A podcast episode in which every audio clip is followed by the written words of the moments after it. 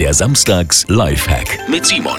Es ist gar nicht so schwer, diese ekelhaften Spritzmittel vom Obst und Gemüse wirklich komplett runterzubekommen.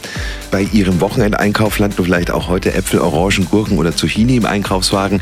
Dann sind die ja meistens für die Haltbarkeit gespritzt. Mit Wasser allein kriegen wir es nicht unbedingt komplett runter. Mein Samstags Lifehack für Sie ist Backpulver.